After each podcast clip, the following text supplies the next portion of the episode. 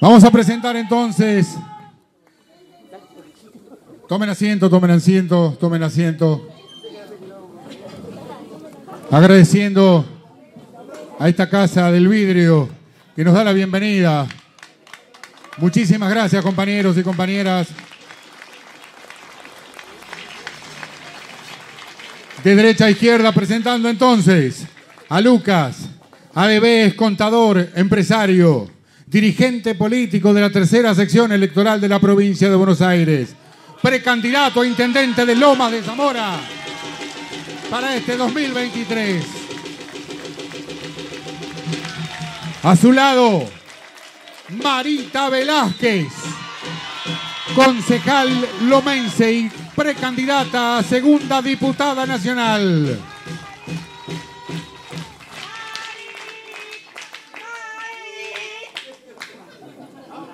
No lo veo al, no lo veo al Chicho por ahí, pero estaba, estaba el Chicho Basile, por ahí estaba.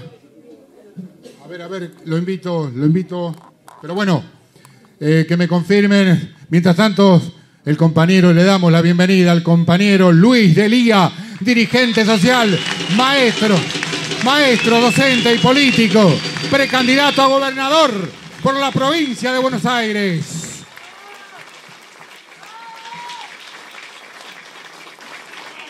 El compañero y amigo Horacio Valdés, dirigente sindical, secretario general del Sindicato del Vidrio, Soiba, precandidato a diputado nacional para las elecciones 2023. Leonardo Fabre, dirigente social. No está, no está Leonardo, me dicen. Gracias, Horacio, tanto Horacio. Gracias. Sí, bien. Y atención con él que viene a hacer historia. Viene a hacer historia, sí señor, como dice la canción, a puro huevo. Es economista, empresario argentino. Fue secretario de comunicaciones entre el 2003 y 2006. Secretario de Comercio Interior entre el 2006 y 2013. Y es precandidato a presidente por principios y valores de nuestro país, el compañero Guillermo Moreno.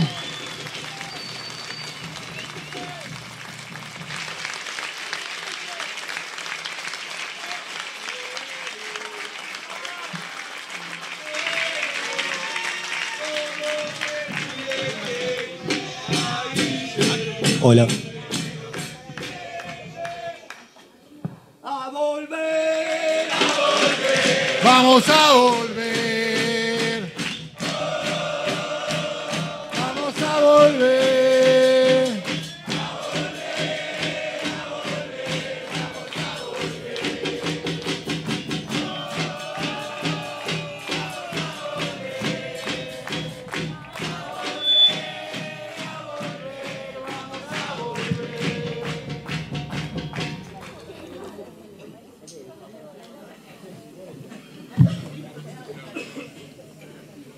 Invitamos, invitamos entonces al compañero Lucas ADB, el primer orador en esta tarde.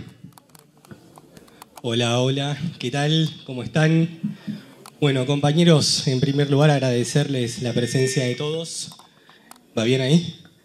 Agradecer a mi querido grupo de empresarios Pueyrredón que están acá presentes, sector que se dedica al sector gastronómico, telecomunicaciones, la parte de turismo, así que para mí es un honor que se estén sumando de a poquito a la parte política.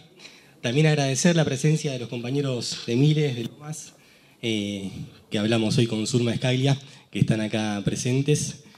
También agradecer a todos los militantes de la tercera sección electoral y dirigentes que pudieron estar acá, que hicieron una movida tremenda con micros, con combis, para de alguna manera este lanzamiento de Lomas que opere también como el cierre seccional de cara al armado de listas. Bueno, sí, tengo que saludar a Martín Luque, que hoy estuvo a cargo de la coordinación de toda la actividad. Gordo, genio, gracias. Así que gracias a todos. En cuanto a la parte del discurso, ¿qué decir? Nos sumamos a la política, nos sumamos a militar en nuestro caso para cambiar las cuestiones de fondo que tiene que resolver la Argentina. No estamos haciendo política para tratar cuestiones de forma, formales, menores, que no tienen ningún impacto positivo en la sociedad. O hacemos lo que hay que hacer o nos quedamos en casa.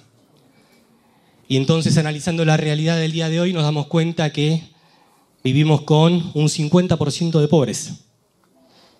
Vivimos con gente que trabaja y que aún así trabajando no alcanza para llegar a fin de mes.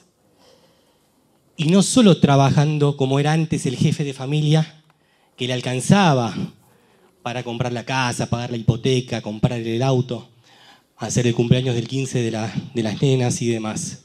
Hoy trabajan los dos, padre y madre, y aún así tal vez no lleguen a cubrir la canasta básica. Ahora, ante tal consecuente, ante tales resultados tenemos que pararnos y decir, che, ¿qué es lo que está pasando? ¿De dónde viene todo esto? Y tenemos que ubicar el antecedente, identificarlo. Y ahí nos vamos casi 170 años para atrás, al resultado de la batalla de Caseros. Cuando derrotan a Rosas, se impone este modelo agropecuario, con un perfil netamente agropecuario, que define hasta el día de hoy la matriz productiva en la Argentina. Y nosotros peronistas, que representamos al movimiento nacional por excelencia, promovemos justamente la industrialización del país. No queremos eliminar la parte agropecuaria, no, estamos hablando de eso. Es poner en valor el sector industrial con un complemento al sector agropecuario. No como es ahora que el sector agropecuario es sumamente relevante.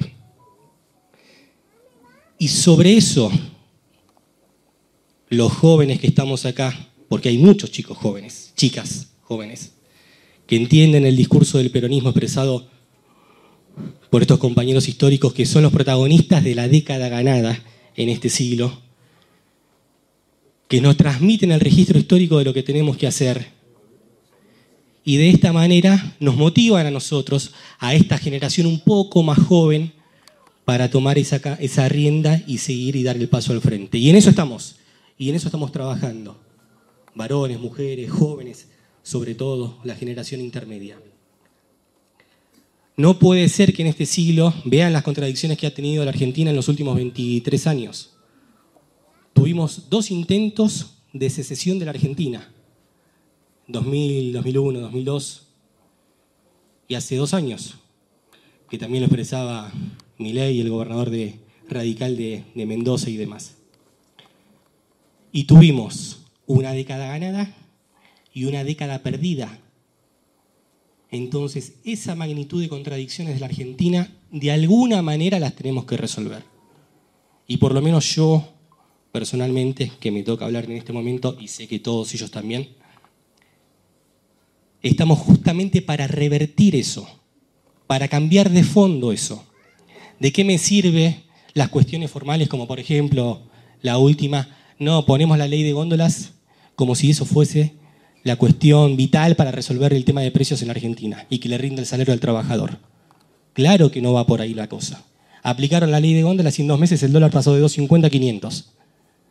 Es claro que eso no es el camino. Pero también nuestra propuesta tiene resistencia, porque es ir de alguna manera contra el statu quo. Ahora, es tal la gravedad que atraviesa la Argentina, y es en esos momentos de crisis, donde incluso el poder, los factores de poder, tal vez incluso ellos mismos reconozcan que tal vez algo hay que cambiar. Y en eso estamos, en esa ida y vuelta. Nosotros vamos, ellos se oponen. Ellos vienen por nosotros, nosotros resistimos.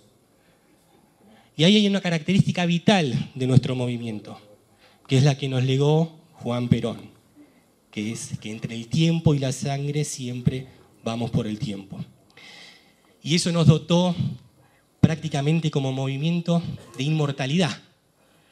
No tenemos que hacerlo ya, mañana, volvernos locos los que estamos ahora para tratar de resolver en términos personales eso. ¿Tendremos 200 años para resolverlo? Serán 200 años. Porque lo que va a permanecer siempre es la doctrina, en la cual nos vamos a basar todos y cada uno de nosotros, que nos va a ordenar y corregir y nos va a marcar el camino. Es la doctrina hoy en día, como fue Perón en su momento. Perón era el que decía y se hacía lo que había que lo que decía Perón. Muerto Perón, está la doctrina la que garantiza la continuidad del movimiento. Entonces, como la lealtad antes era Perón, hoy la lealtad es a la doctrina. Y si no sabemos qué, qué hay que hacer, vamos a la doctrina. Ese marco teórico es el que permite que tomemos las mejores decisiones. Entonces, nunca un peronista puede aplicar una ley de góndolas como si fuese lo vital para resolver el tema de precios en la Argentina. El tema de precios se resuelve cambiando lo que definió la batalla de caseros. Y tenemos que aplicar, no voy a profundizar sobre esto, pero es tener energía barata y alimentos sobre todo baratos, para que nos rinda el salario y para que los fabricantes y empresarios puedan florecer.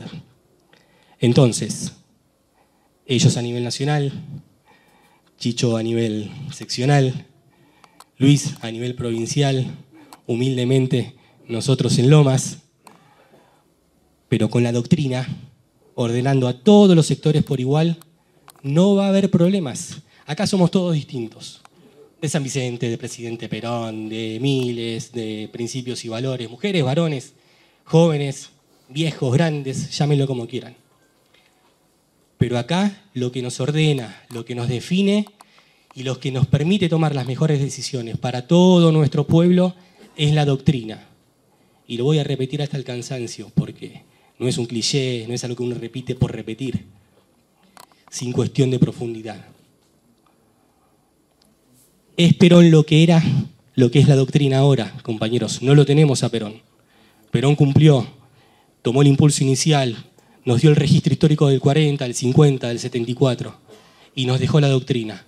Ahora es responsabilidad de nosotros convertir que esta revolución nuestra, peronista, estrictamente nacional, que fue inconclusa, que es inconclusa, nos toque a nosotros que esta primera etapa de la revolución, completarla.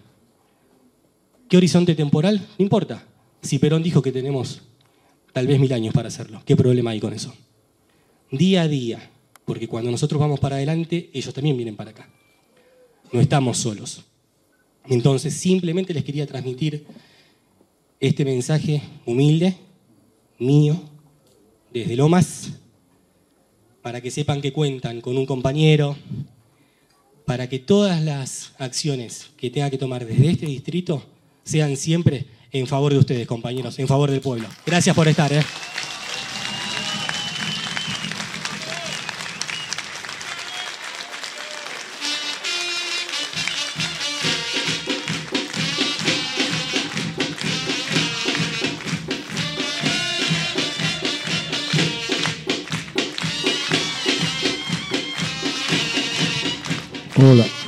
Muy bien.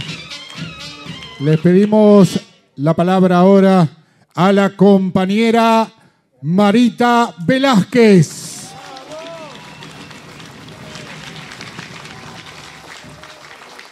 Buenas tardes, gracias por venir a visitarnos a nuestro distrito, a nuestro amado Lomas de Zamora.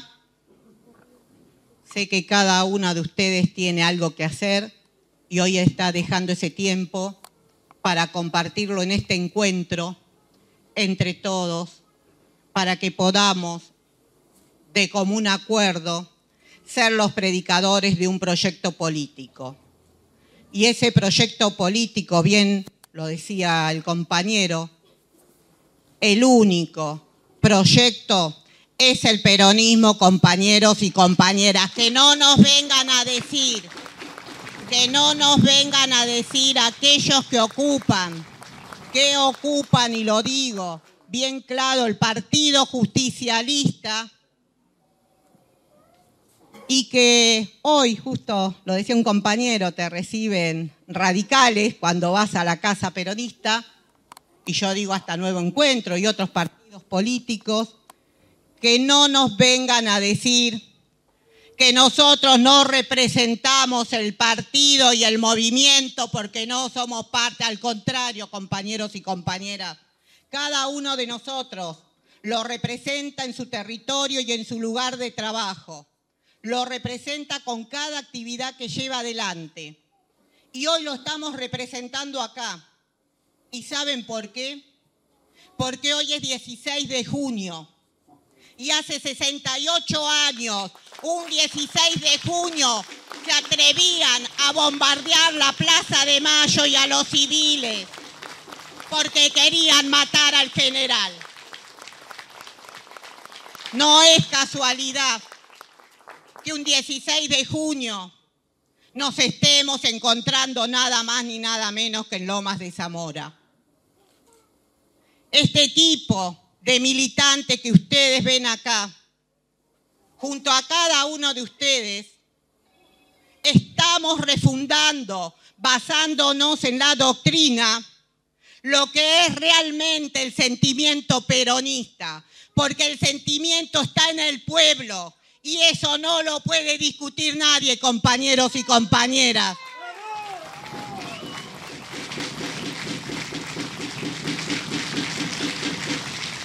Quiero decirles algo breve, por eso hoy quiero ser más tranquila, no tan vehemente, porque me parece que es un día de reflexión.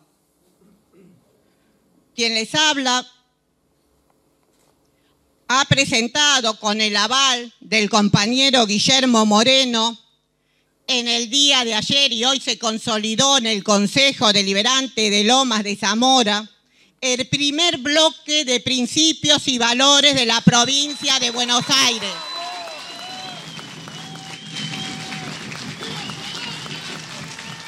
Viva, compañero. Y esto es lo que nosotros tenemos que predicar en toda la provincia de Buenos Aires.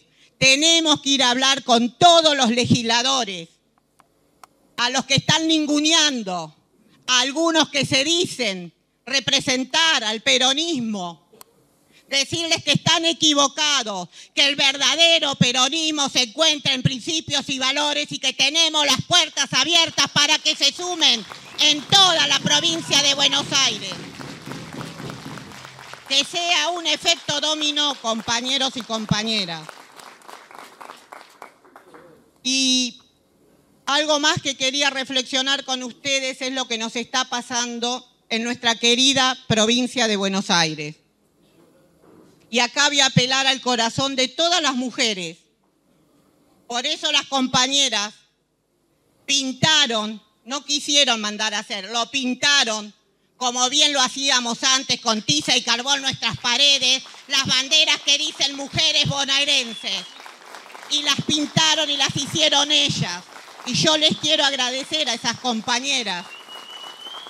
Quiero agradecerles el aplauso para ustedes mismas, porque se ponen bien en alto nuestras banderas. Porque en los momentos de crisis, hemos demostrado siempre estar a la altura de la circunstancia, porque somos las que estamos al lado de nuestros compañeros, no somos más ni menos, al lado de nuestros compañeros. Y tengamos eso muy en claro, porque Evita lo tenía en claro cuando hablaba de las feministas, que no representaban a las mujeres de su pueblo.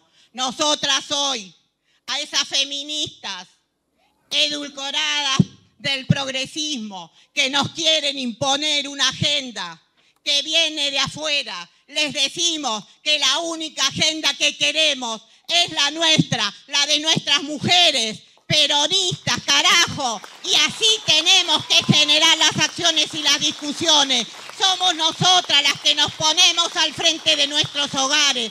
Somos nosotras las que estamos al lado de los compañeros cuando se deprimen por las crisis económicas. Somos nosotras las que somos capaces de garantizar como sea un plato de comida en la mesa de nuestra familia. Entonces tenemos que ser nosotras compañeras las que nos convoquemos y generemos la revolución que estamos necesitando en la provincia de Buenos Aires, porque cuando nuestra patria está en riesgo, somos las que tenemos que militar hasta el cansancio por el porvenir, por el presente, por nuestros hijos, por nuestros nietos. Así que compañeras, las convoco a cada una de ustedes a que levantemos en alto las banderas, a que prediquemos con el ejemplo, a que vayamos a buscar a cada mujer a su casa y a que le digamos que acá en principios y valores tenemos los mejores compañeros y compañeras, carajo.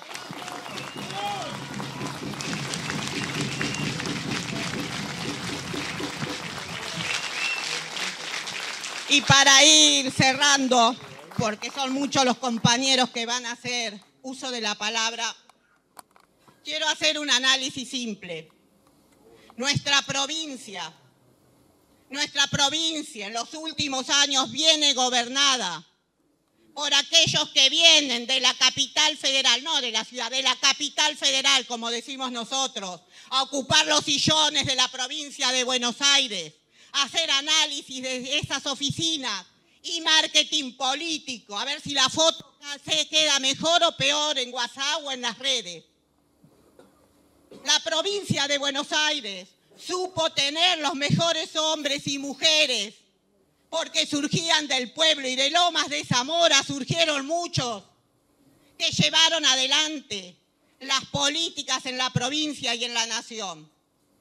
¿Por qué ahora tenemos que permitir que aquellos que vienen de capital nos digan a los bonaerenses como que no tenemos capacidad o no tenemos hombres y mujeres en el peronismo capaces de ponerse al frente y gobernar con un solo interés, el interés de mejorar la calidad de vida de nuestro pueblo? ¿Por qué aceptamos en forma sumisa que las escuelas de nuestra provincia que representan la educación, que representan la educación de nuestros pibes, se caigan a pedazos. ¿Por qué aceptamos que los pibes no tengan clase? Porque si hace frío, tienen estufas pero no tienen gas. Y si hace calor, ni siquiera pensemos en aires acondicionados, no tienen ventiladores. Y ni hablar que la primera medida que se toma es que los pibes no tengan clases dejándolos expuestos a todos los flagelos que bien hoy decían también los compañeros en las conferencias de prensa. Nuestros pibes quedan expuestos en la calle. ¿Por qué estamos sometidos a que esto suceda en nuestra provincia? No lo tenemos que aceptar. Cuando hablamos de salud, las unidades de pronta, atención no tienen médicos, no hay médicos clínicos no hay pediatras.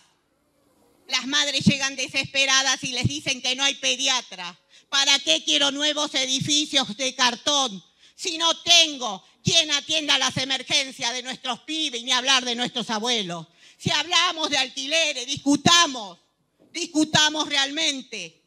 Porque el Congreso de la Nación no está tratando la ley de alquileres que tanto afecta a muchas familias que hoy no tienen cómo alquilar, esa clase media empobrecida. Y ni hablemos de una clase pobre hoy en un índice de indigencia. ¿Por qué tienen que decirnos ellos cuándo van a tratar los temas que nos interesan a nosotros? Y si hablamos de seguridad o inseguridad, ¿qué les voy a decir a ustedes? A cada una de ustedes que seguramente cuando terminemos tienen que volver a sus casas y les venden la revolución de obras que se hacen en Lomas y en la provincia de Buenos Aires. Y yo les digo, ¿de qué me sirve la revolución de obras? Si cuando me voy de mi casa tengo que saludar a mi familia porque no sé si vuelvo con vida. Y podríamos enumerar muchos temas más. Y me queda uno, principalmente, que es la economía. Como un gobierno nacional y provincial. Se puede decir peronista. Cuando la inflación la tienen que ver cómo la dibujan para que no lleguen a decir que son de dos dígitos. Si nosotros la vivimos y la percibimos cada vez que vamos a comprar. Y también la percibimos cuando las góndolas no están, están completamente vacías y tenemos que ver qué precio les ponen y consultar. ¿Qué les voy a hablar de la familia que tiene que ir a ver cómo compra, que llega al 10 y que luego tiene que sacar fiado? Y que cuando va a pagar se lo cobran al precio actualizado del momento. ¿eh? pero para eso tenemos un gran compañero. Tenemos el mejor compañero licenciado en economía que se llama Guillermo Moreno. Tenemos un compañero que junto a un equipo, que junto a todo un equipo de trabajo, presentaron el plan económico peronista, el plan económico peronista que este gobierno no lo quiere implementar y no lo quiere debatir, porque no tienen argumentos, porque se nos han infiltrado y nos quieren hacer creer que no somos capaces de diferenciarlos. Y por último, compañeros y compañeras, a todas esas mujeres, a cada una de ustedes, decirles que en la próxima reunión, en cualquier distrito de nuestra provincia y en cada reunión que tengamos en nuestros barrios, queremos más mujeres representándonos en esta mesa, compañeras. Queremos más mujeres poniéndose al frente. Queremos más mujeres lleven ese mensaje que Evita nos legó. Seremos revolucionarias, compañeras, y si no, no seremos nada. Muchas gracias.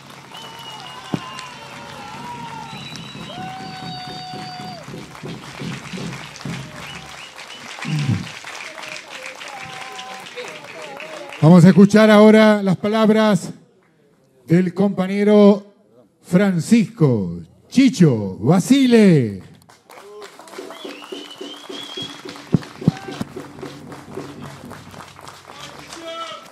Buenas tardes a todos. Gracias por permitirme estar acá. Hacía muchos años que no venía a Lomas de Zamora, porque uno había dejado de militar políticamente y se había dedicado a la actividad privada. Gracias por sentir de vuelta el calor a peronismo. Y no es casualidad que nos encontremos es una necesidad. Cuando andábamos por ahí caminando, uno tuvo la suerte de llevarse por delante al compañero Valdés, que nos invitó a participar junto a Guillermo Moreno. Y encima después se suma Luis Delía. Y digo, esto es el calor del peronismo, el pueblo, el trabajo, nosotros, los desocupados que hay. Esto es el peronismo, para esto nació el peronismo, para reivindicar, no para dar miseria.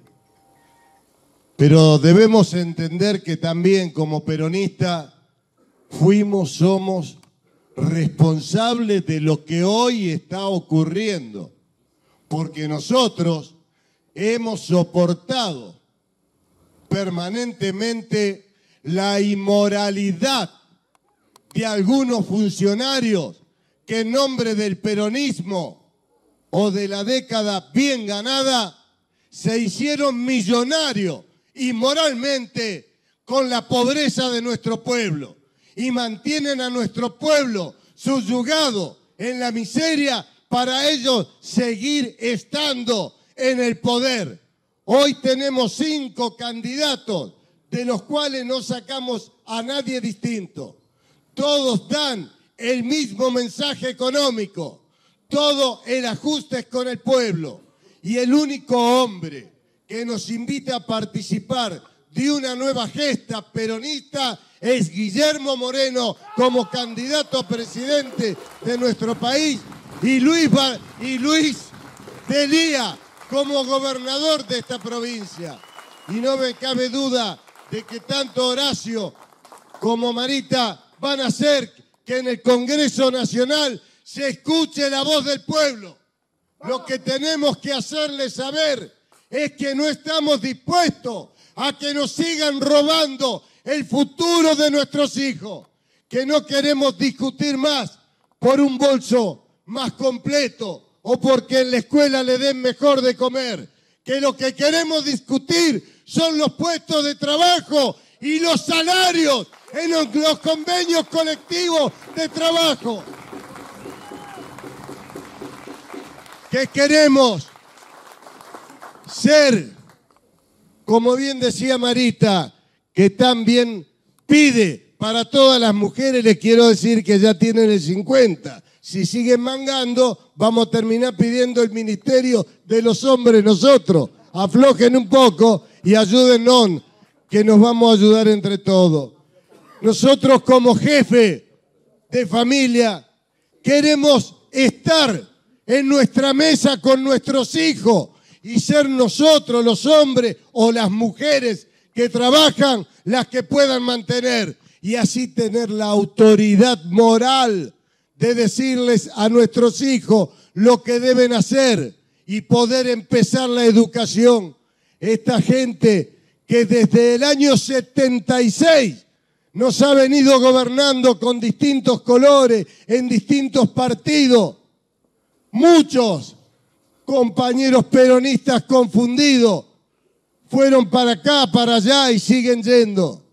Pero aquellos que sentimos que la doctrina de Perón recién empieza a forjarse en el mundo entero, tenemos que levantar de vuelta la primer bandera esencial, que es la célula primaria de toda sociedad, y es cuidar a la familia, la integridad de la familia, y a través de la familia lograremos hacer una sociedad más justa.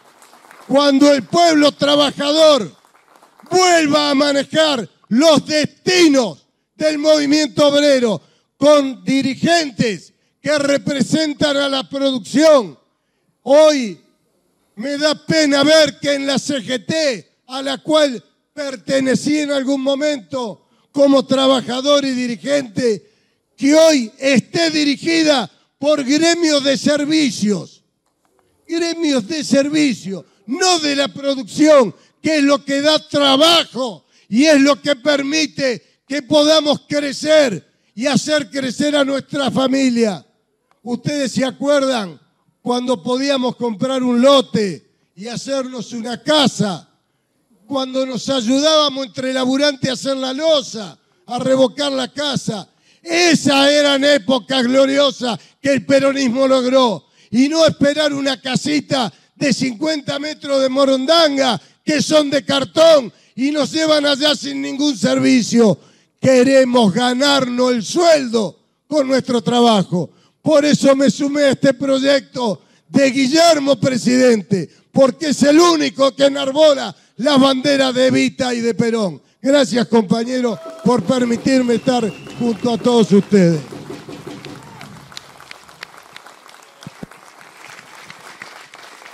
Voy a pedir al propietario, atención, atención, el propietario del Fiat, Fiat Gris 721, Fiat Gris 721, que se acerque urgente al mismo. Gracias. Vamos a recibir ahora y a escuchar las palabras del compañero y amigo Horacio Valdés.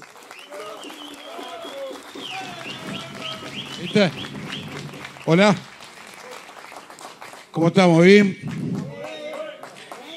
Che, yo soy dirigente sindical sin campera y sin mocasines. Vamos cambiando. Este.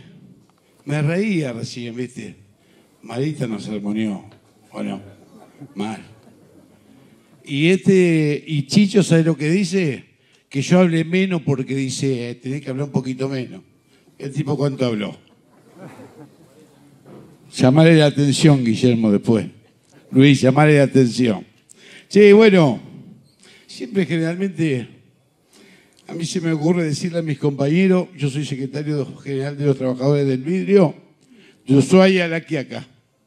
Sí, en cada casa hay una ventana, así que tenemos que ver nosotros los trabajadores del vidrio. Y sabemos lo que es levantarnos a las 5 de la mañana, a 4 y media de la mañana, lo que es trabajar un sábado, lo que es trabajar un domingo, lo que es hacer la vida en familia a través del trabajo y del esfuerzo, no hay otra manera. Esta altura de mi vida ya tengo nietos, así que lo que mejor me podría pasar es estar con mi nieto.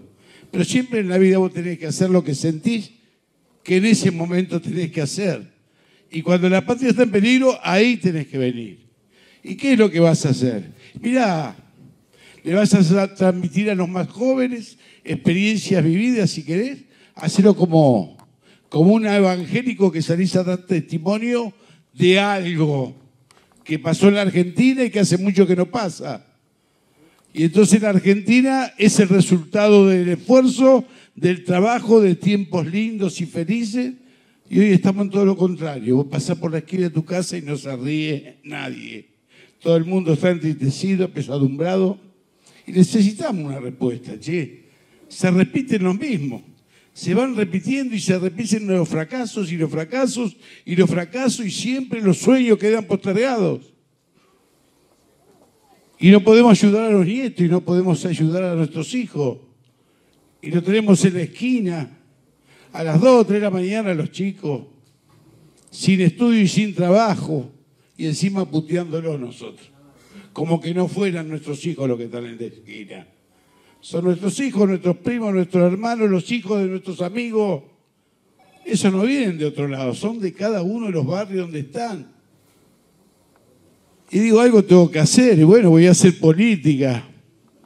¿Y cómo hago política? Y a Guillermo, viste, la verdad que no lo quería yo. Loco, yo a Guillermo no lo quería. Cero quinerismo yo. Y entonces, y entonces un día lo vi en la televisión con los guantes, este loco.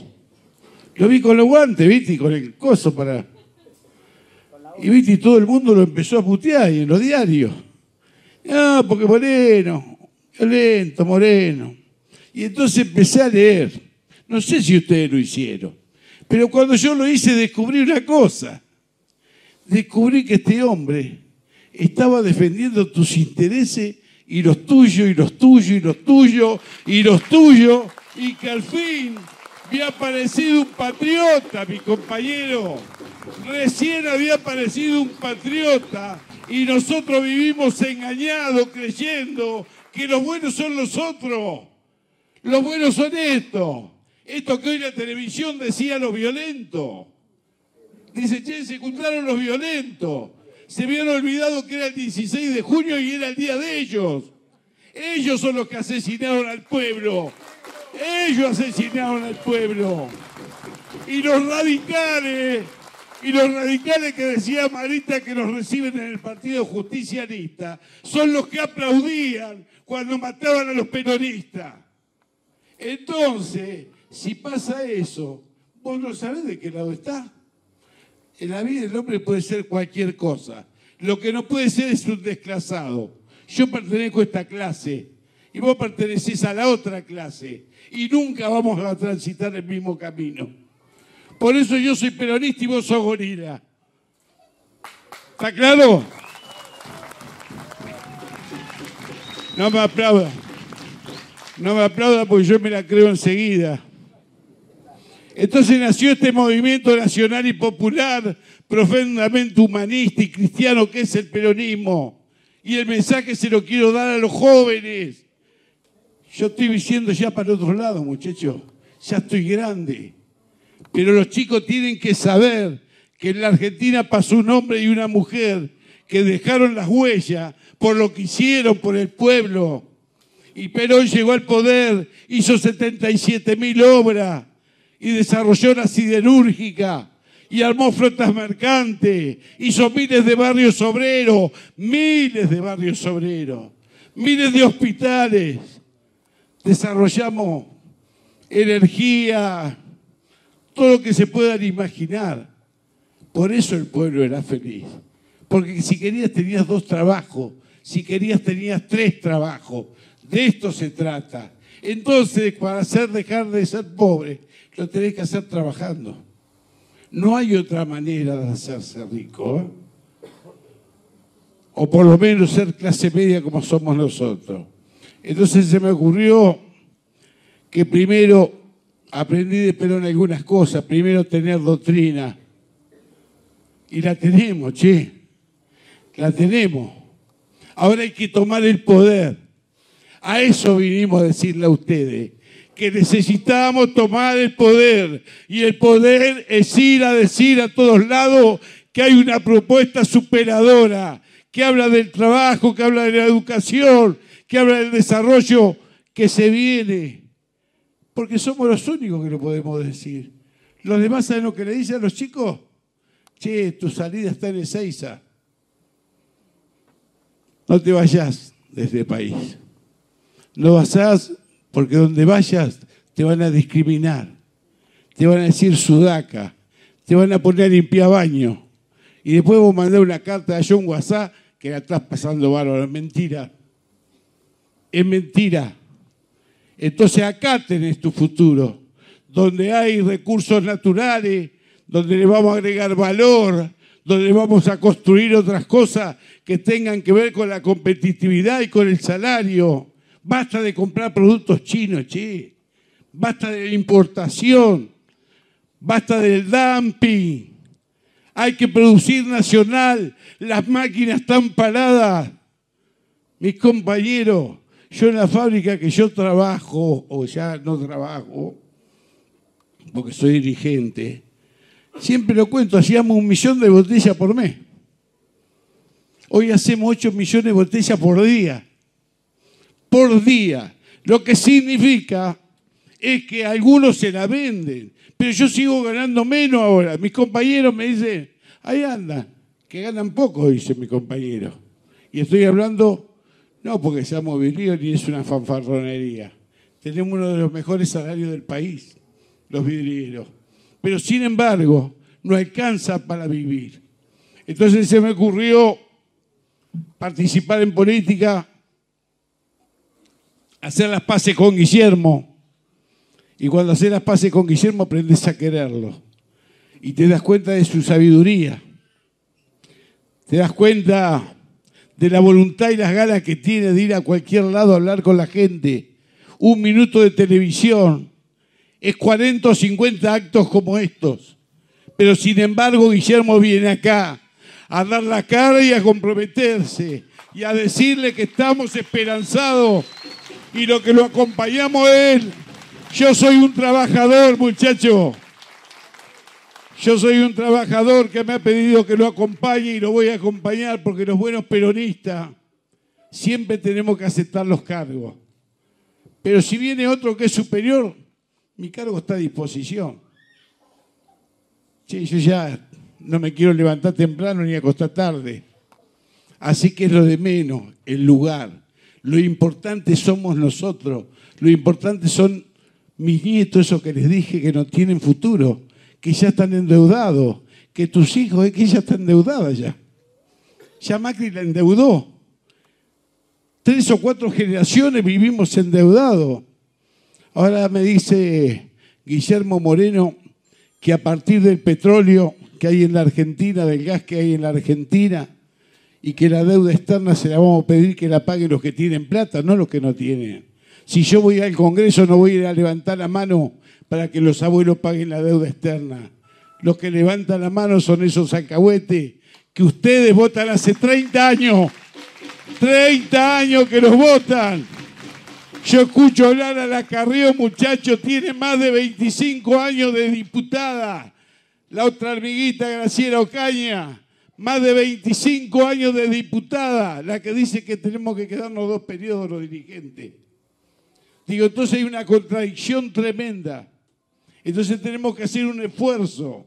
Si tenés doctrina y si tenés un legado a los hombres, le digo a los compañeros, porque Perón dijo en algún momento, mi causa deja de ser mi causa para ser la causa del pueblo, por eso estamos acá. No por cuestiones personales, porque la causa de los peronistas de todos los jóvenes, los que tienen el bastón de maricaño, que sea pegárselo en la cabeza alguno de lo que está ahí, pero tenés que sacarlo y tenés que usarlo.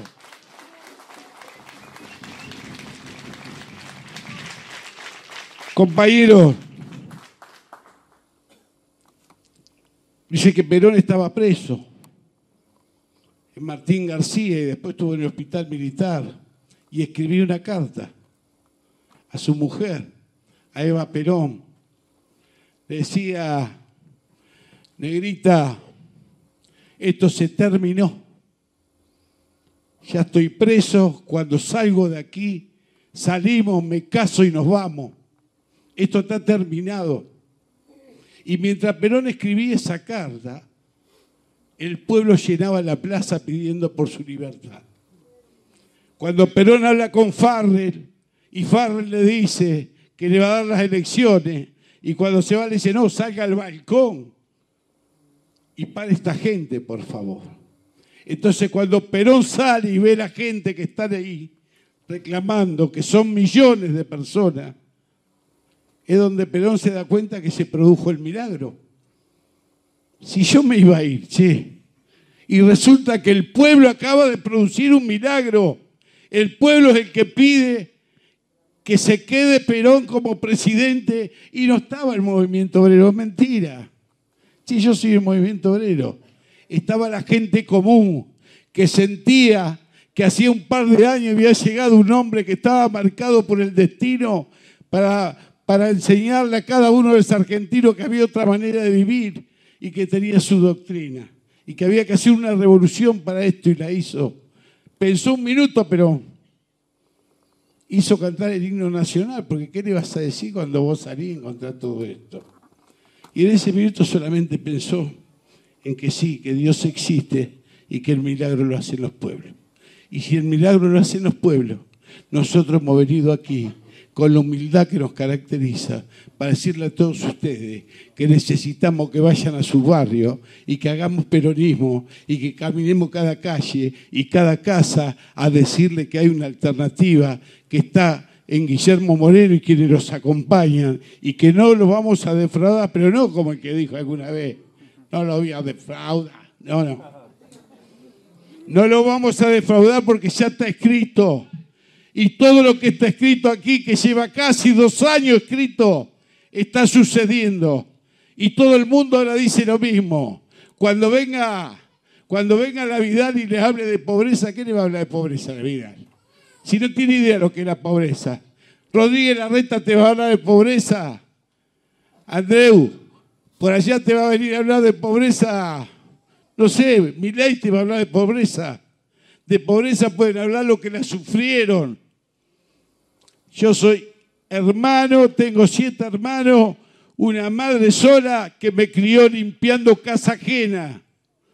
Entonces tengo la potestad para decirle, che, vení, acompañanos, acompañanos porque yo sé lo que es el sufrimiento y sé a dónde tenemos que ir.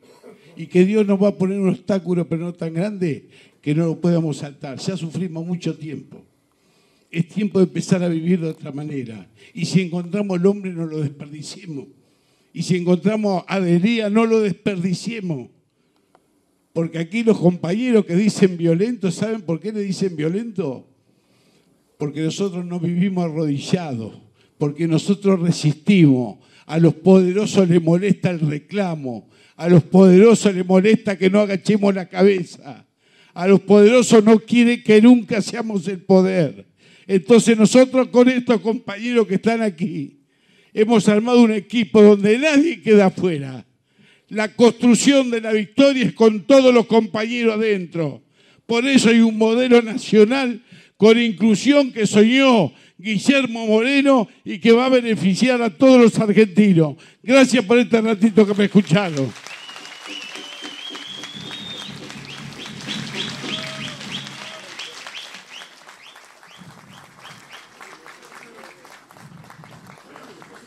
Le vamos a pedir ahora unas palabras al compañero, al mismo compañero con el cual nos solidarizamos por el ataque a su emisora de radio hace unos días, Radio Rebelde.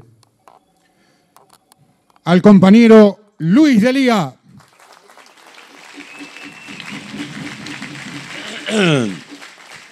Bueno, Buenas tardes a todos y a todas, compañeros, compañeras.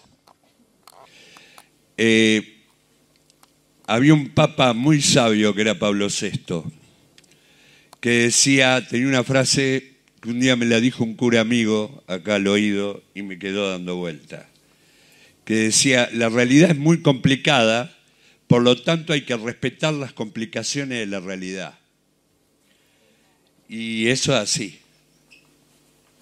Eso es la definición de sabiduría más linda que encontré en toda mi vida. Y nosotros no- nos toca en este momento vivir una situación compleja.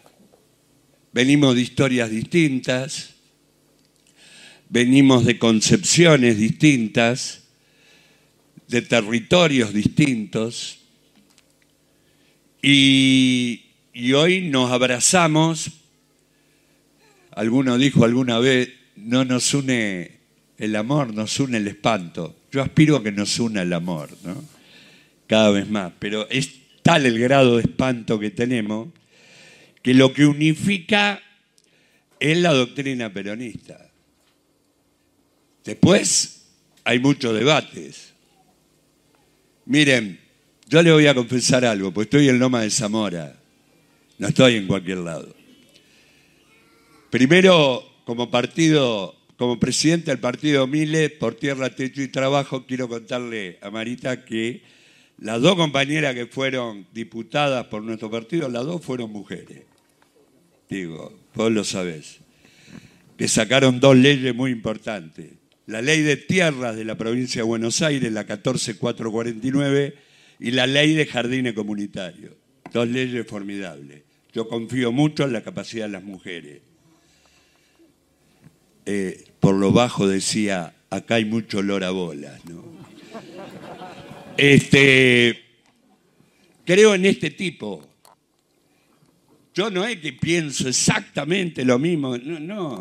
Y por ahí en muchas cosas no vamos a pensar igual. Ahora, tipos así no se encuentran fáciles. ¿eh? Comprometido, honesto. En momentos que las corporaciones, los formadores de precios, los operadores financieros humillan al pueblo argentino, nuestra mesa, la mesa de los trabajadores, ¿qué nos vuelve inmediatamente a la memoria? Este tipo. Este. Tuvimos uno que para mí también fue tremendo, que fue Néstor Kirchner. Ahora, Néstor pudo hacer lo que hizo porque tenía este tipo. ¿eh?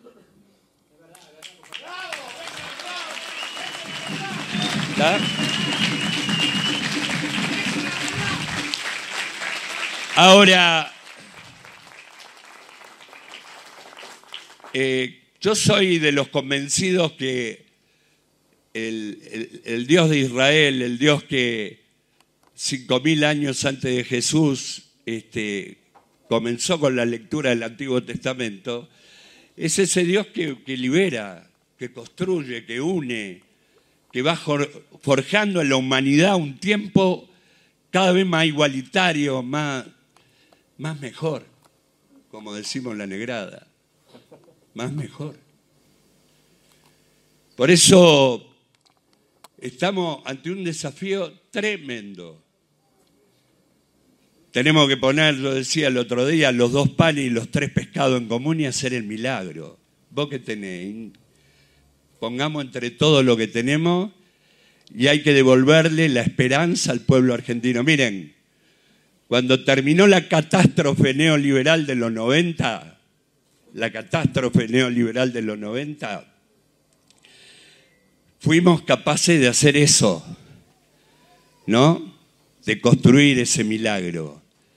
Yo me sumé a Néstor Kirchner en un momento muy parecido a este, muy parecido.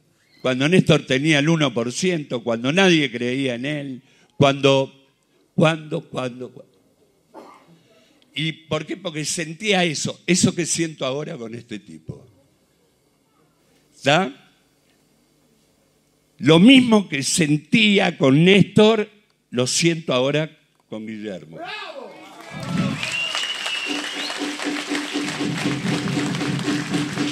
Y no lo digo para quedar bien.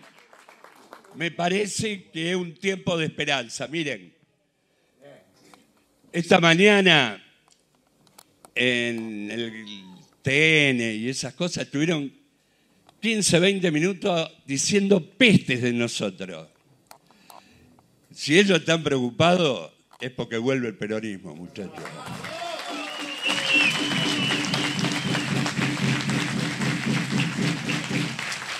Y no lo pueden creer. ¿Y saben qué? Alguien por ahí dijo, que no la voy a nombrar para no hacerle cartel, dijo, las peleas en política a los seis meses prescriben. Y yo quiero creer en algo de eso. Yo me peleé, mire, ya que estoy en Loma, si alguno lo ve, dígaselo. Yo tuve años de pelea contra Eduardo Dualde, pero de pelea frontal con, el dualdismo. Ahora, ¿saben cómo se crearon los planes sociales? El 13 de febrero del 2001, Dualde nos citó al Derete y a mí y nos dijo, muchachos, ¿cómo se resuelve esto? Hay que ponerle plata en el bolsillo a la gente. Y nació el plan jefe y jefa de hogar que fue a buscar a todos los millones de pobres de la Argentina que habían quedado afuera. No, no, no, no, no, no. No, no, no, no. 13 de febrero del 2001. Me acuerdo porque fue, no, tenés razón vos, 2002. 13 de febrero del 2002. Era el cumpleaños de Freddy Mariño, que ya no tenemos más, un gran dirigente social que partió a la tierra sin mal. Bueno, nació el plan jefe. Y después fue el mismo Dualde, decíselo Guillermo si lo ve, el mismo Dualde que nos sacó de la convertibilidad y sentó las bases para ese milagro que después fue la década ganada, que fue, bueno, kirchnerismo, peronismo, lo que vos lo quieras llamar, pero que fue esencialmente pueblo, pueblo trabajador. ¿Estamos? Hoy no me quiero estirar más. Pero hay problemas graves en el gobierno urbano. Acá Marita, capa total. Vamos a tener una gran diputada acá. Digo...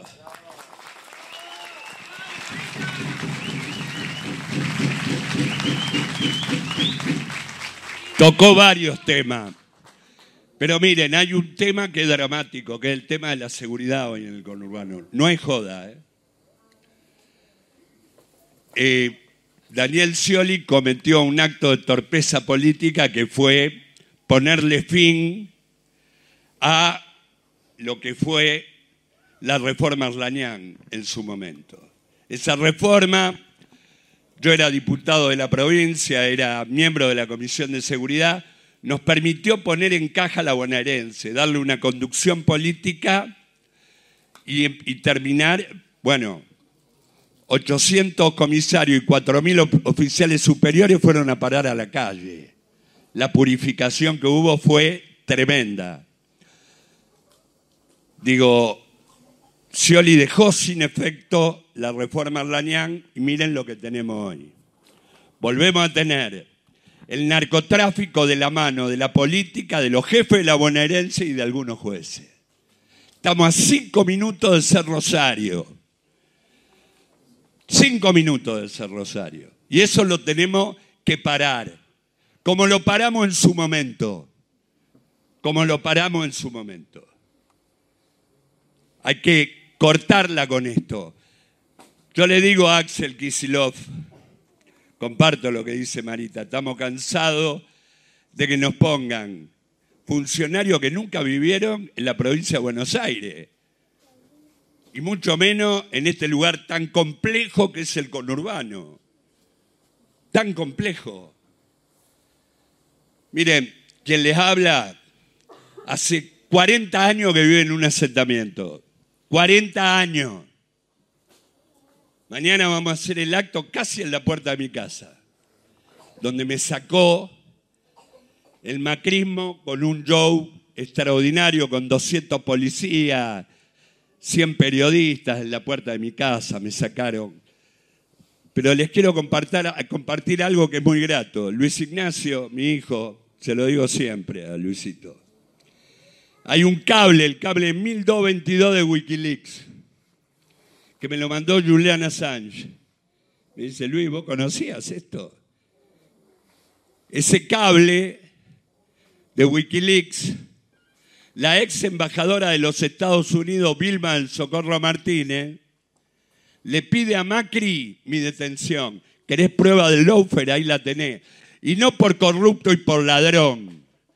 Ni por corrupto ni por ladrón. No tengo ninguna causa que me roce con esos temas.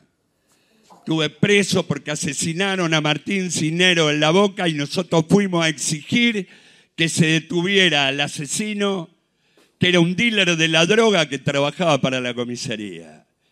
Y si me vuelven a hacer eso con cualquier compañero en cualquier lugar del país, vamos a volver a hacer exactamente lo mismo, compañero.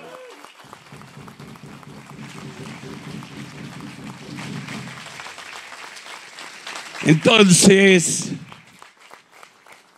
no me voy a poner a hablar de la economía popular ni, ni, de la paz en el mundo. Volvemos a tener una crisis de hegemonía mundial extraordinaria que esperemos, recemos todos para que no termine en un estallido nuclear contra Ucrania. ¿no? Digo, no me voy a poder acá analizar los pormenores, pero yo le quiero, acompañando algo que Guillermo dice siempre, el peronismo es antiimperialista de todos los imperialismos, del norteamericano, del ruso, del chino, de todos los imperialismos. Esta patria libre, soberana, independiente o no es su carajo. ¿Estamos? Hoy estamos amenazados por distintos factores en el continente. Por ahí los que están en el panel ya me lo escucharon en otras ocasiones, pero lo digo en todos lados y en todas las tribunas. Ese pedacito del himno nacional que la oligarquía no quiere que cantemos más. No nos quieren escuchar decir eso. Y que a mi querido Néstor Kirchner, a nuestro querido Néstor Kirchner le encantaba repartir, repartir siempre. Y yo lo agarré, lo apropié y, lo digo en todas las tribunas. Ya los veis, sobre México y Quito, arrojarse con saña tenaz, y cual lloran bañados en sangre Potosí, Cochabamba y La Paz, ya los veis. Sobre la triste Caracas, luto, muerte y sangre esparcir, ya los veis como devoran hambrientos todo pueblo que logran rendir. Se levanta a la paz de la tierra una nueva y gloriosa nación, coronada sus cien de laureles y a sus plantas, queridos compañeros, queridas compañeras, rendido un león, ¡viva la patria! ¡Viva el pueblo argentino! ¡Viva Guillermo Moreno, presidente!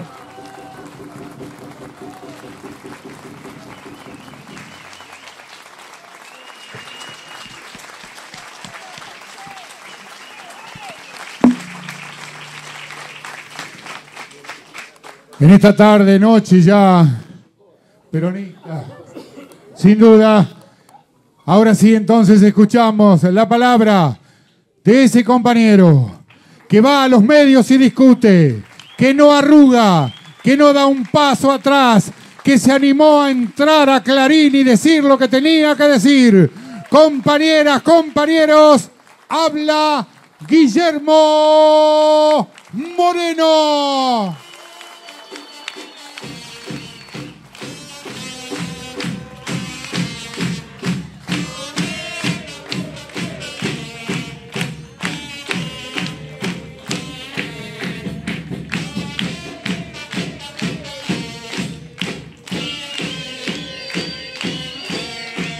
Compañeros, compañeros, compañeras, gracias, gracias Marita, gracias Lucas, gracias.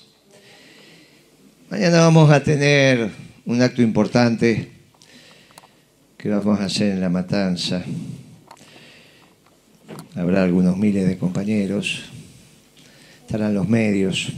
Este es un acto más íntimo, así se lo pedimos a los compañeros para poder reflexionar. Ayer hicimos una inauguración de, una, de un local partidario, una unidad básica, en Chiviricoy, había 250 compañeros. También le, le pedimos, mire, los actos grandes son otro discurso, los actos que nos podemos mirar a los ojos es para reflexionar. Y a mí me gustaría tocar un, un tema Ayer tocamos la importancia de los locales partidarios, las unidades básicas, los cargos. Le dijimos a los compañeros, miren que el cargo más importante que van a tener en su vida es el secretario general de la unidad básica, no se equivoquen. Después llegan al presidente, no saben cómo viven, dónde viven. Cuando vos sos secretario general de unidad básica te conocen todo, te levantás temprano, bla, bla, le decía a los muchachos que van a hacer. Y hoy me parece que tenemos que hablar de economía, pero desde, desde otro lugar. Porque hay algunos errores que se están cometiendo esos entre nosotros, ¿eh? entre nosotros. Y eso nos lleva a algún, algún desorden. Se ha puesto nuevamente de moda esta historia de la economía informal. Y yo escucho a algunos compañeros que hasta la reivindican. Y de alguna manera la terminan pontificando, la terminan alabando. Terminamos después pasando a una palabra que perdió su significado que tiene que ver con esto de emprendedor. Y me los confunde, me las desordena. Y como nosotros en este plan económico hemos tocado muchos tópicos, pero no tocamos el de la economía informal. Lo van a leer, lo van a bajar, pero no, no lo tocamos el tema de la economía informal. Hicimos un plan económico peronista y no hablamos de la economía informal. Entonces le pedí permiso a los compañeros locales para decirle, vamos a ordenar un poco esto. Es que está hablando el peronismo cuando habla de la economía informal. Claro, es cierto que nosotros hicimos la estructura del plan económico. Hablamos de cuáles son las doctrinas imperantes para que no hablemos, pensemos que Melconian cuando dice yo hago un plan económico para cualquier gobierno, tiene razón. No, no tiene razón. No es lo mismo hacer la economía para el peronismo, para el marxismo, para los liberales, para... no es lo mismo. Tipo va a la televisión y como no le pregunta, che, así que que voten un plan económico, sea el Partido Obrero o quien sea candidato, presidente, es ridículo. Pero como nadie se lo pregunta, queda bonito. No, nosotros hicimos un plan económico para el peronismo, porque cada plan económico tiene detrás, que es lo que le da el orden, una doctrina. El nuestro es la doctrina peronista. No somos marxistas, no somos liberales. Entonces el plan económico nuestro... Ahora, hicimos el bosquejo que vamos a hacer con la zona núcleo de la pampa húmeda, que esto implica los alimentos, que vamos a hacer con la energía, que vamos a hacer con el Banco Central, que vamos a hacer... Pero de repente brota el tema de la economía informal y entonces en Lomas, que hay muchas cooperativas, muchas, fuimos con Marita Verbarias, con Boa Verbarias, algunas auspiciados también por nuestra iglesia y por otras iglesias me parece que es relevante que tomemos 10 minutos de tiempo para conceptualizar de qué estamos hablando.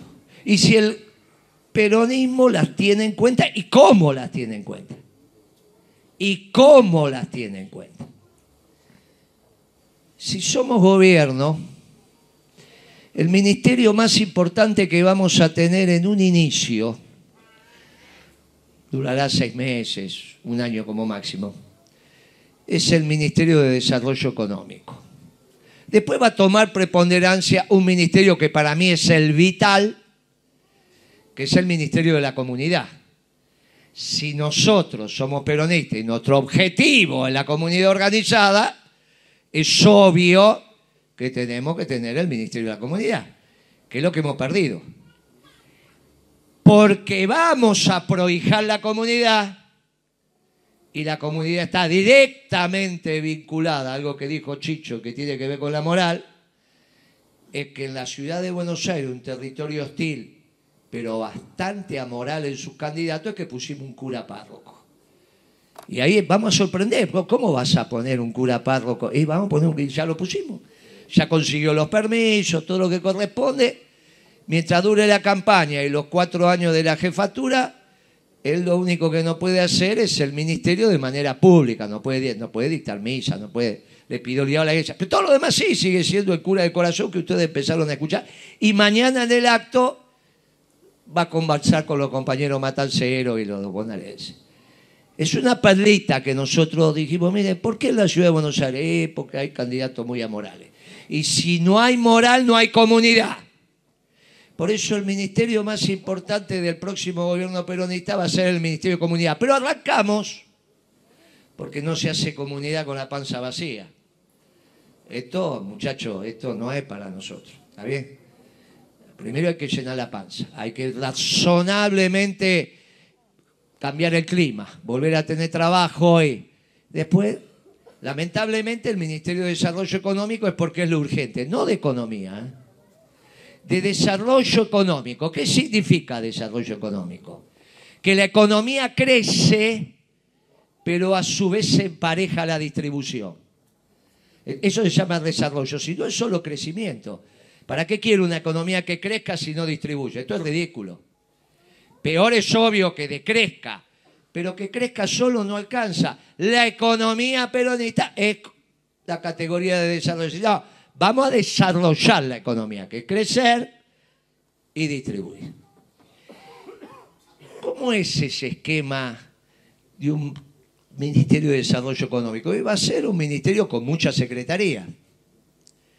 Porque si uno compartimenta, el que recauda plata no es el mismo que la gasta. Esto funciona así. Uno recauda. Ahora resulta que el que recauda después se queja del que gasta. Porque no tiene la percepción en qué se gasta. Y ahí hay un problema. La mesa tiene que ser lo suficientemente grande como para que todos los que estén en el Ministerio de Desarrollo Económico perciban la pobreza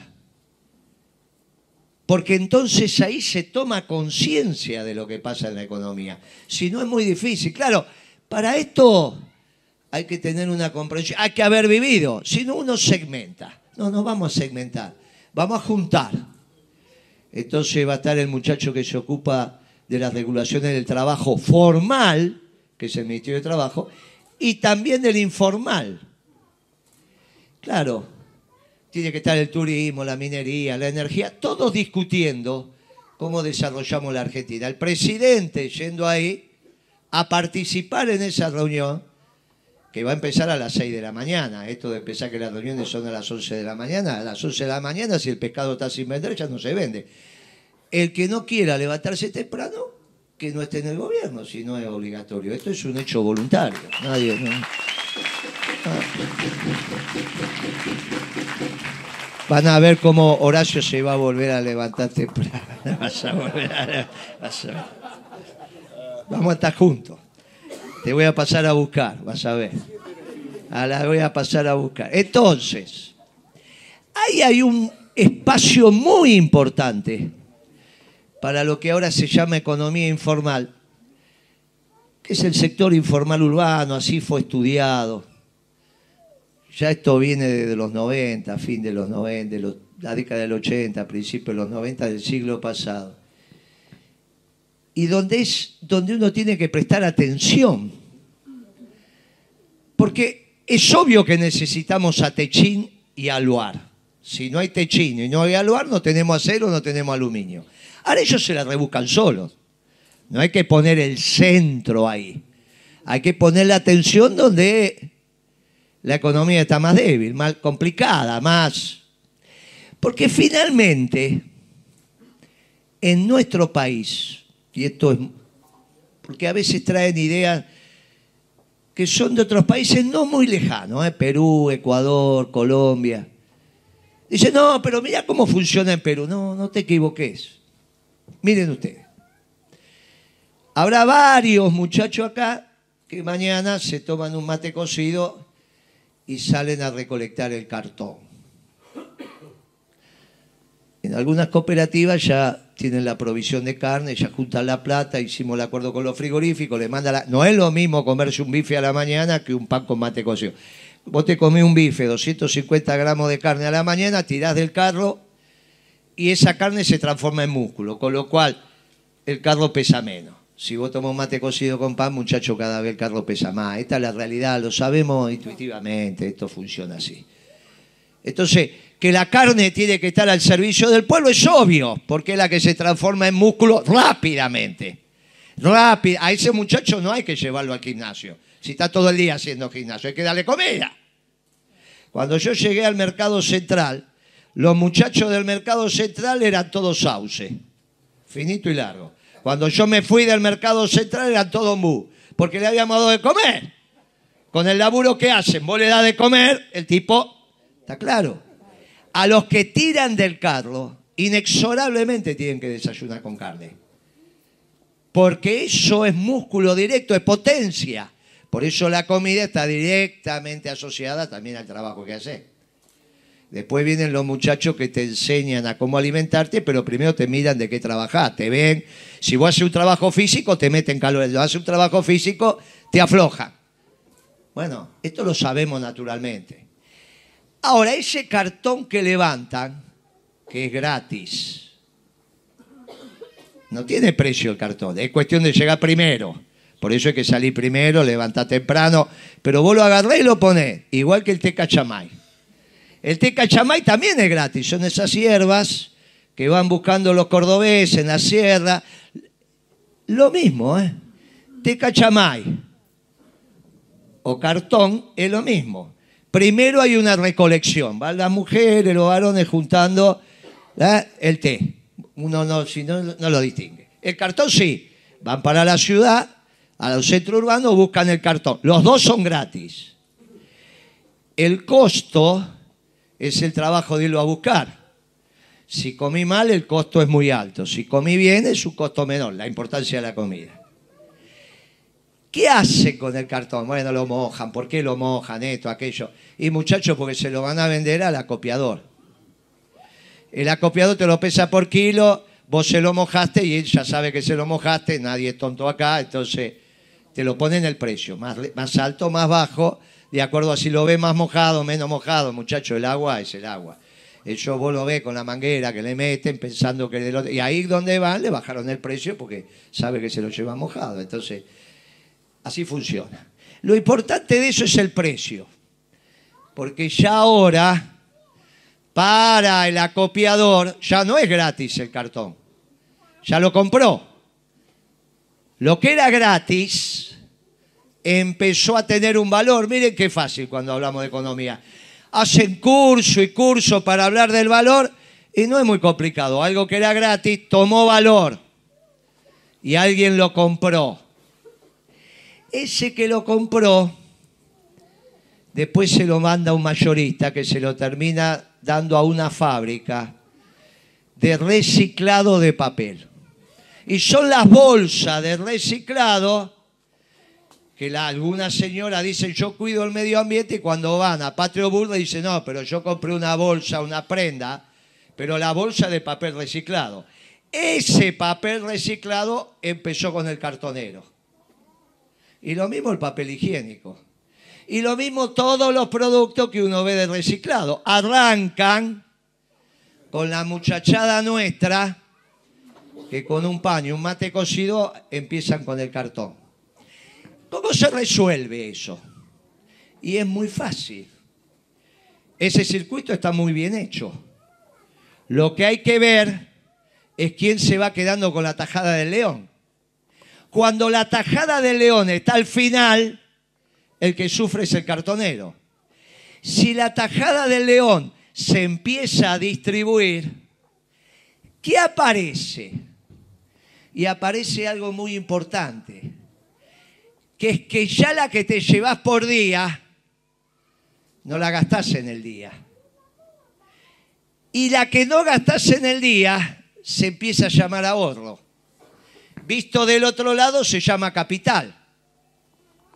Y si viniera un marxista, le dice la tasa de acumulación de capital. ¿Qué es? Todos los días, ¿cuánto puedo acumular? Claro, si yo hago una economía para que acumule el de abajo, rápidamente empiezo a dar vuelta a la cosa. Porque empiezan a ganar por día más de lo que gastan para vivir. Si yo la que gano por día es la que gasto para vivir, no acumulo nada. Si yo la que gano por día es más de la que gasto para vivir, me empiezan a quedar monedas. Claro, hay una diferencia abismal entre aceptar la economía informal, pero decirle que empiecen a acumular capital, a que haya una economía informal porque el muchacho se la rebusca. Se la rebusca de una manera que todo lo dieta en el mismo lugar. Al contrario, de año a año el carro está más viejo y la ropa está más vieja, las zapatillas están más viejas y el cuerpo se deterioró. Eso no es la economía informal que uno quiere. Porque eso no es economía peronista. ¿Cómo no vamos a aceptar la economía informal? Para que acumule capital, o sea, para que gane plata. Pero alguien tiene que empezar a distribuir distinto. ¿Cómo se empieza? Y es muy fácil. Cuando el mayorista paga más y el otro paga el precio adecuado, y el último que hace la bolsa no es el que se queda con la tajada del león. Claro, si a mí me sobra todos los días, eh, yo cambio la historia.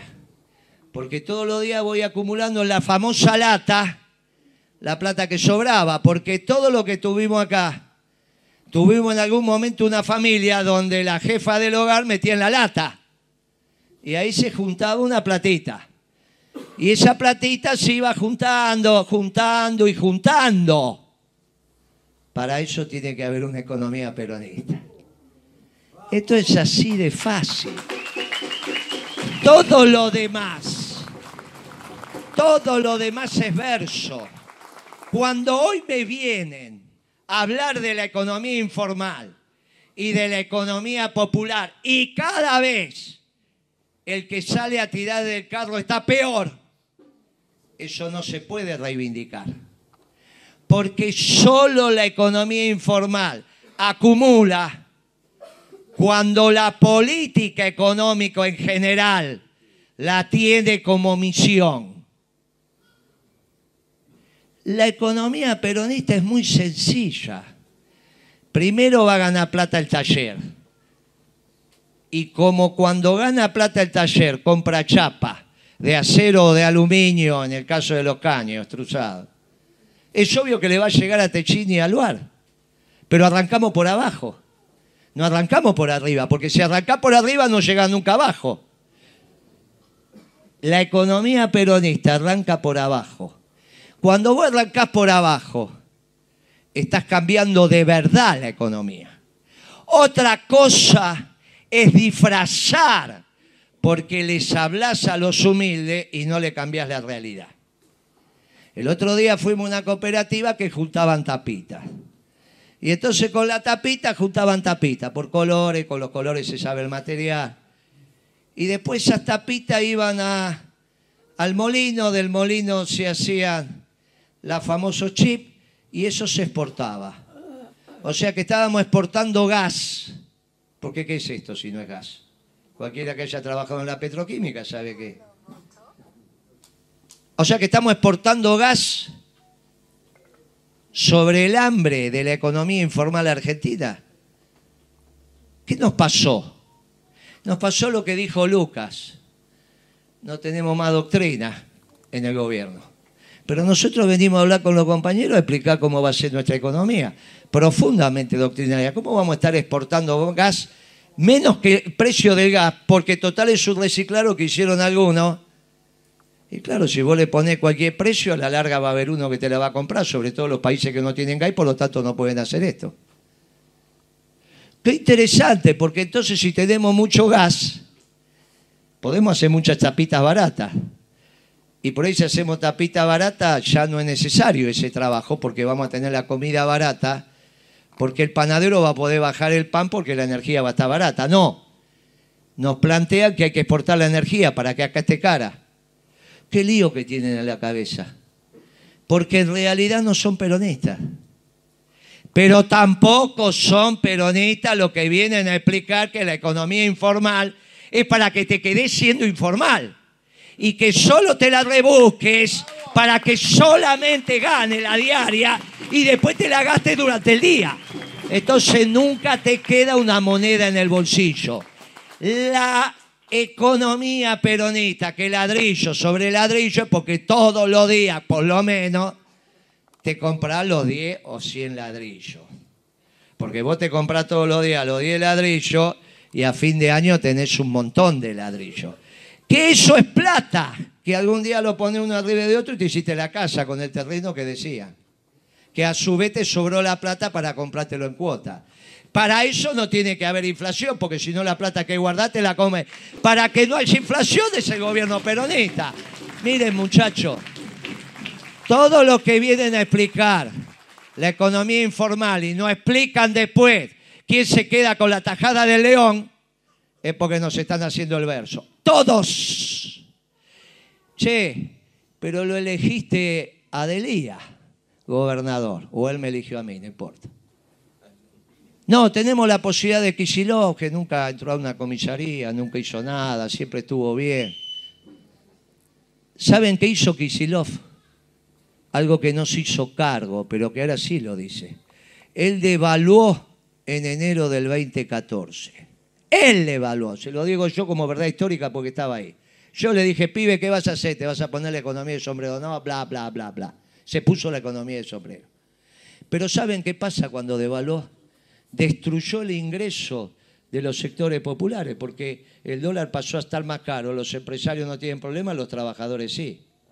O sea, que me vienen a comparar uno que fue a defender a un compañero contra otro que destruyó el ingreso de los trabajadores devaluando irresponsablemente en enero del 2014. ¿Con quién me voy a quedar? Pero muchachos, ¿con quién me voy a quedar? Me voy a quedar siempre con el que defiende a un compañero y no que él destruya el ingreso de los trabajadores. Todo esto, que es hablar de economía profunda, que nos toca el bolsillo a lo que están haciendo este trabajo. Ustedes lo van a poder medir rápidamente en un gobierno peronista. Cuando uno dice que en seis meses damos vuelta a esto con un guante porque damos vuelta a esto como un guante.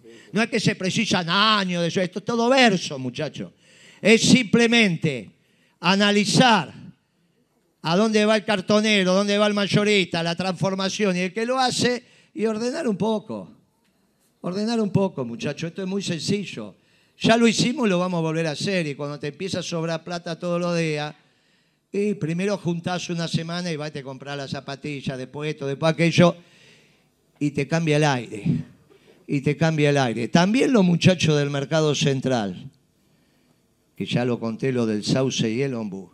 Cuando eran sauce, se iban con las bolsitas de mercadería, porque en el mercado central es mucho más barato. Entonces yo llegaba al mercado central a las 8 de la mañana, Cambiaba el turno y los muchachos que habían estado de noche ya se iban con la bolsita. ¿Para dónde? Para la casa, a tomar el tren. Al final del mandato, nadie se llevaba bolsita.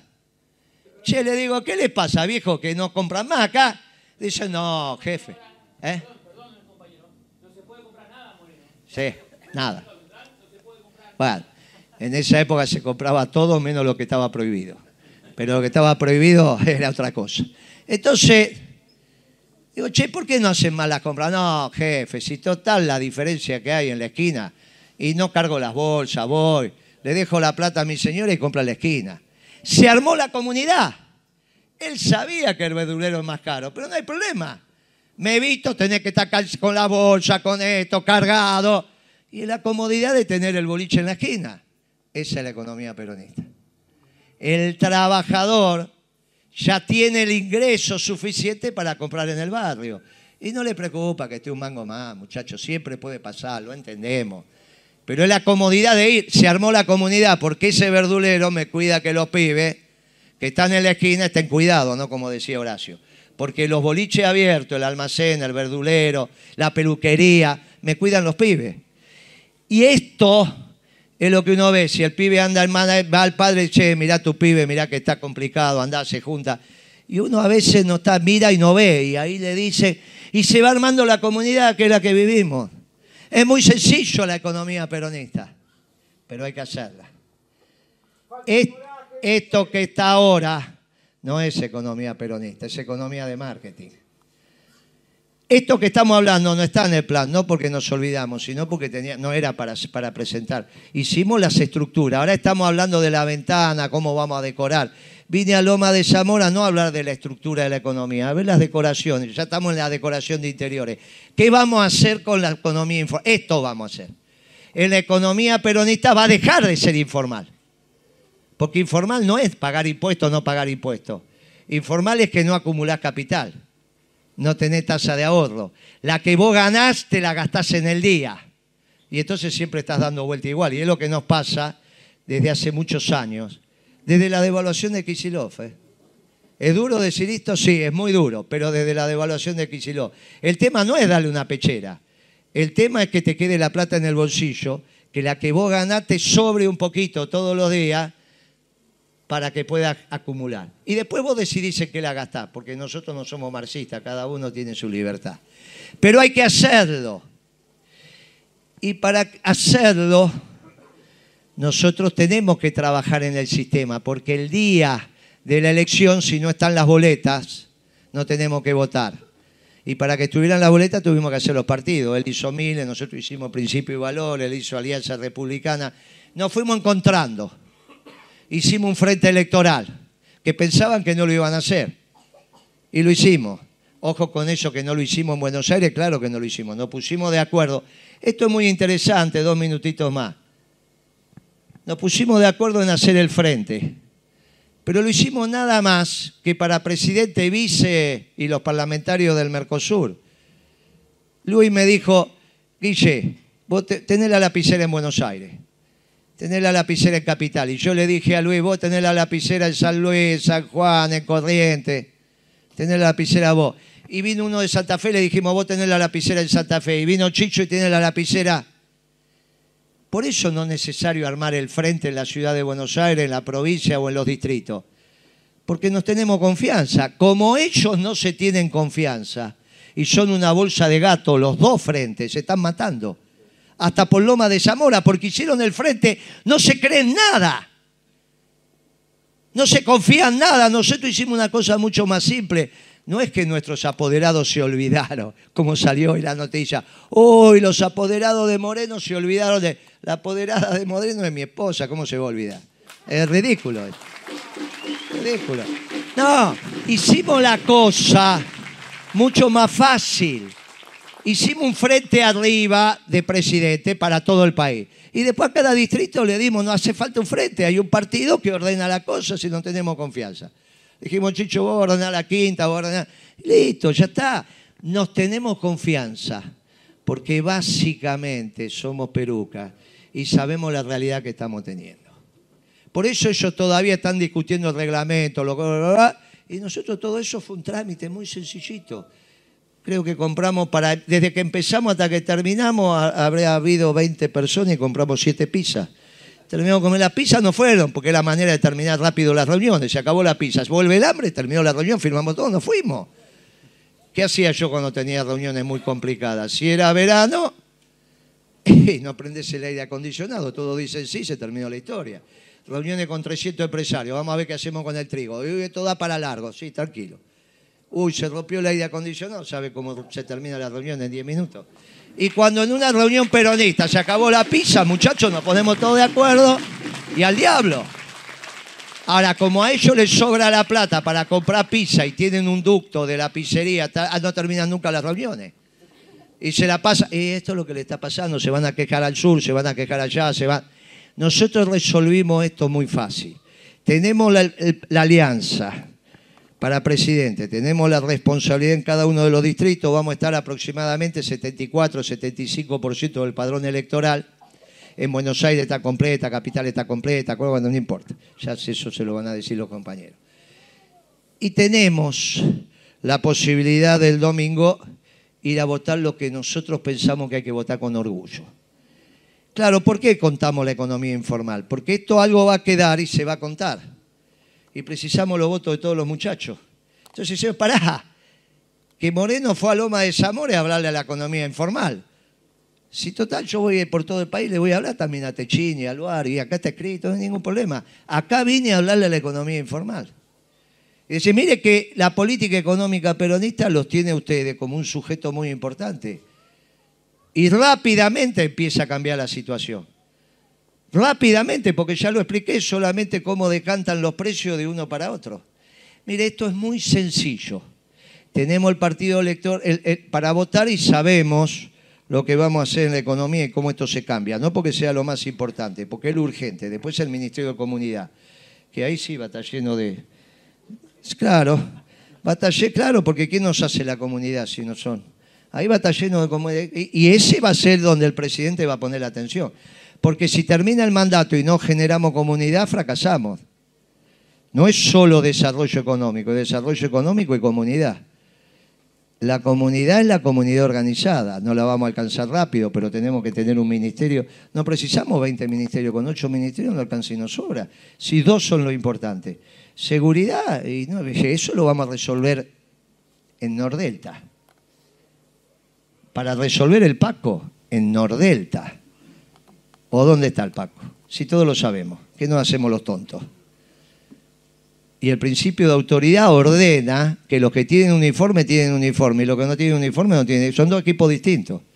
Pero se va a ordenar esto. Sencillito, no, no, no, no, eso no le tengo ningún temor, eso me parece hasta que es una cosa sencilla. Se va a ordenar. En el mercado central es un ejemplo de eso. Entramos un día y al otro día se había terminado. Muchachos, se ordena. Es sencillito, eso sí. Los de allá están de allá, vos estás de acá. Si vas a agarrar lo que tenés que agarrar, ahí pasas a ser empleado. Por eso este es el problema de la moral. Y ahí pusimos el cura. ¿Para qué? ¿Eh? Esto es muy importante. Ministerio de Salud, no, un ministerio de que no se enferme el pueblo. No quiero un ministerio para que el pueblo cure los enfermos. Yo quiero un pueblo que no se enferme. Por lo tanto, es el ministerio de prevención de la enfermedad. ¿no? y ahí van un montón de cosas. Nosotros no necesitamos alguien que cure, alguien que evite que te enferme. Después vas a tener si te enfermas, ¿quién te cura? Pero obviamente tenés que tener fortaleza, por eso la comida, por eso la vivienda, por eso el calor, por eso la ropa. Si ya lo enseñó Carrillo esto. No es tan difícil. Un gobierno peronista es fácil de arrear. Y sobre todo que tenés que mirar al pueblo constantemente. Ahora, Horacio dijo algo muy importante. No alcanza con lo que estamos acá. Porque los que estamos acá somos pocos siempre y no alcanza. Él habló del milagro. Y esto es muy importante, porque algunos piensan que el milagro son pases mágicos de Dios.